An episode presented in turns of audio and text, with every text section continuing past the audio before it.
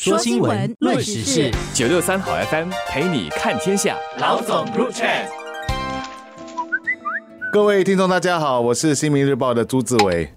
大家好，我是联合早报的郭丽娟。今天我们要谈的课题其实只有一个字，就是水。可是延伸开来的故事，其实可以讲蛮多的。可能我们就先从星期天这个瑞朗岛的海水淡化新厂开始讲起吧。我们知道这是新加坡的第五座海水淡化厂，那它占地大概三点七公顷，是大约五个足球场的面积这么大。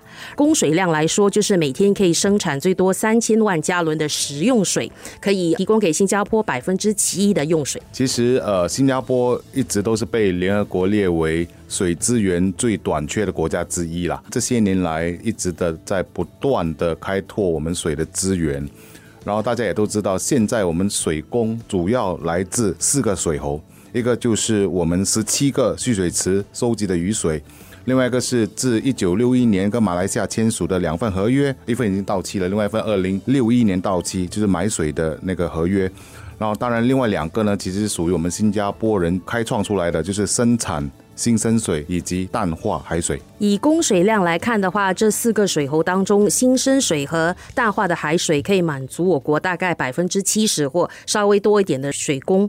那我觉得这个海水淡化厂新开幕的意义，其实对我们来说，就是我们在自给自足的路上又向前迈进了一大步。所以在新生水以及在海水淡化这两块方面，我们还是要在做的更多，而且还要做的更好。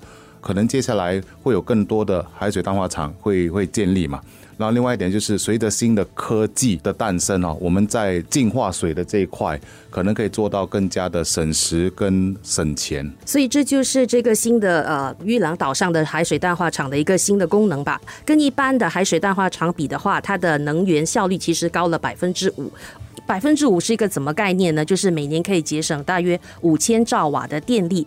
就相当于可以为一千户家庭供应一年的用电。科技的发展了，其实这个海水淡化相当有效率的，就是三个人就可以管理整个淡化厂。当然，这边我觉得要提的就是，天下没有免费的水。虽然雨水会掉下来，可是如果你要把它净化成能够我们能够喝的水的话，它都是要其他的能源来带动，包括电。所以这一块来说，在如何的更好的用电，比如说现在通过太阳能来摄取电，怎么样的把产生水的电量降到最低，以达到最好的效率，也是我们接下来要考虑的问题。从四大水喉来看的话，其实海水淡化的成本是最昂贵的，然后耗电量也是最大的。新加坡可能在资金方面不缺乏，我们有能力来建这些海水淡化厂，但其实更高的运作成本、耗电量就代表水费迟早还是会被调高的。我们是在二零一七年吧，稍微提高了一点水费，然后在这之前有长达十七年的时间，其实并没有增加水费的。提高的水费，当时的环境部长马上高其实有提到说，那些费用基本上包括这些呃建新生水厂跟海水淡化厂的费用，基本上都计算在那次的加价当中。可是我觉得一切都不是理所当然的，因为我们必须要想象自己其实完全是没有资源那个地方。所以很多东西都必须要靠外来的或者自己创造的这两个方式取得一些资源。所以在这点上，我想我们多少都得做好一些准备，就是说。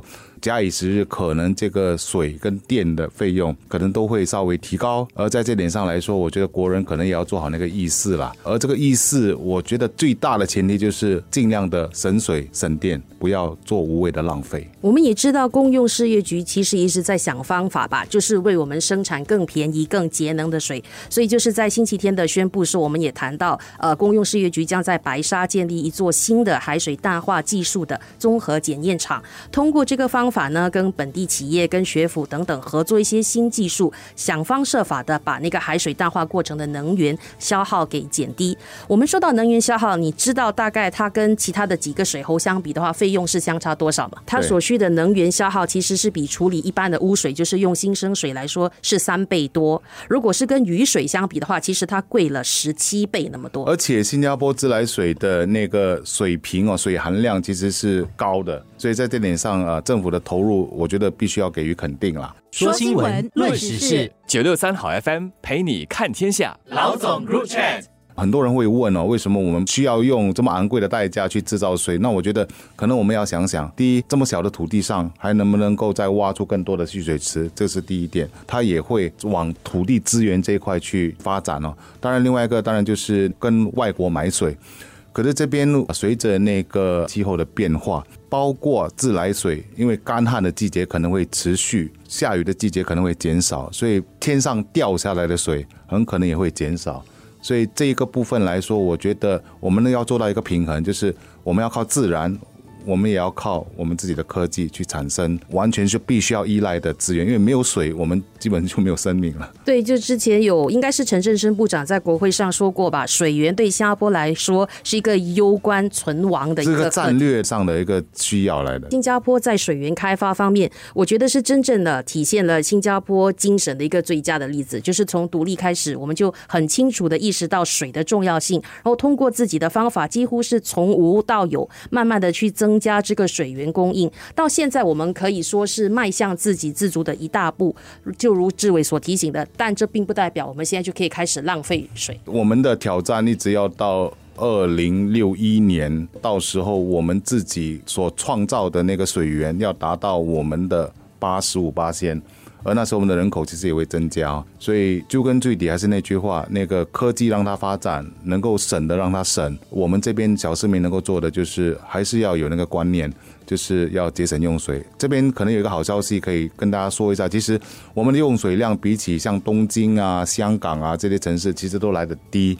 所以我觉得我们应该继续保持这样的一种观念哈，持续更好的用水。上一次大家感受到那个切肤之痛，大概就是二零一七年、二零一八年那时候的水费是调高百分之三十。那如果我们秉持这个好好用水、珍惜用水的习惯，那希望下一个水费调高的日子不要那么快的到来吧。